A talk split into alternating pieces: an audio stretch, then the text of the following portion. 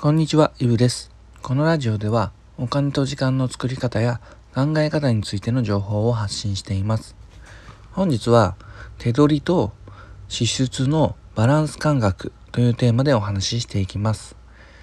皆さんは、ご自身の家庭の手取り額と支出額をきちんと把握していますかね？でまず、きちんと用語を整理しておきたくて本当は収入と支出なんて言いたいところなんですが、まあ、その方が聞きなじみもありますしね。ただ今回はあえて手取りと支出で話を進めていきます。でというのも収入っていうのは正確には税金だったり社会保険料なんかを引く前の金額で今回はそういった税金とか社会保険とかまあ言われてもなんか小難しいじゃないですか。なのでそういった話はなしにして、実際に自分が全部使うことのできるお金、まあ、いわゆる手取りってやつを言葉として使っていきます。で会社員の場合であれば、銀行に振り込まれる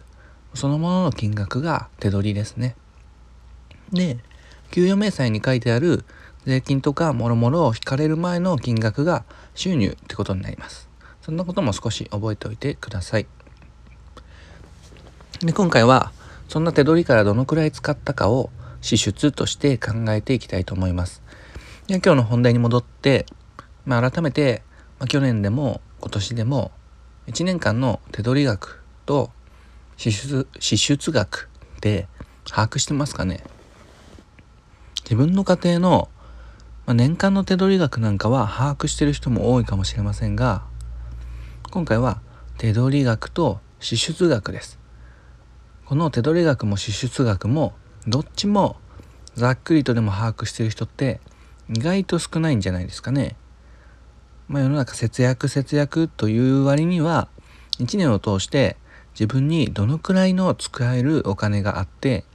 でその中からいくらぐらい使っていてで最終的にいくら残ったのかって聞かれるとうーんって人が多いように感じます。で、これ必ずしも知っておかなきゃいけないかっていうと、そうではないんですけども、まあ、家計全体の収支をなんとなくでも把握しておくことって、やっぱり大切で、それって自分の家庭の一つの基準になるんですよね。後でそこら辺は少し詳しく触れていきます。で例えば、1年間の手取り額が、まあ、大体400万円だったとしましょう。で、これ年収で言うと、まあ、おそらく500万円くらい、まあ、ざっくりですけど、で、手取り400万円の支出が250万円だとすると、400万円から250万円を引いて、1年間で150万円のお金が増えたってことになりますよね。じゃあ、他にも例えば、手取りが約700万円だとして、でこれ大体年収で言うと1000万ぐらいの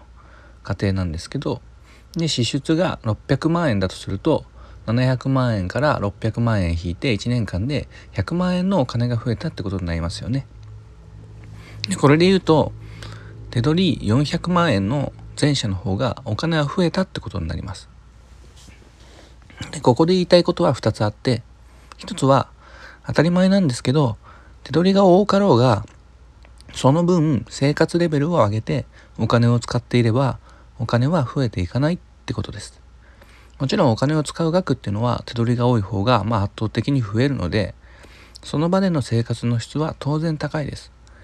だからといってお金が将来貯まっていく増えていくかっていうのは別問題ですよってことです。でもう一つはこの手取り額も支出額も各家庭の状況によって大きく異なります。ですので他の家庭と比べる必要なんて全然なくて自分の家庭の今の現状を知ることがとても大切ですってことです。で最後まとめていくと今日伝えたいことは自分の家庭の手取り額に対してどのくらい支出したかそしてどのくらいお金が貯まったかっていうのを把握しましょうってことです。年間で100万円貯めるっていう具体的な金額目標も、まあ、悪くはないです。ただもう一歩先に行って手取りに対していくら貯めたのか、まあ、この貯蓄率なんて言ったりするんですけどこっちでも目標を作ってみるといいかもしれません。で、例えば、手取り500万円で支出が400万円の1年間の貯金が100万円の家庭があるとすれば貯蓄率っていうのは20%になります500万円の中の100万円を貯めることができたので、まあ、要するに全体の20%が残ったってことになりますよね。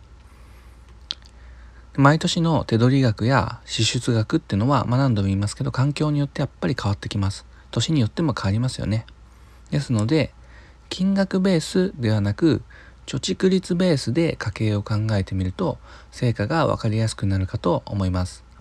同じ100万円を貯めたっていう家庭であっても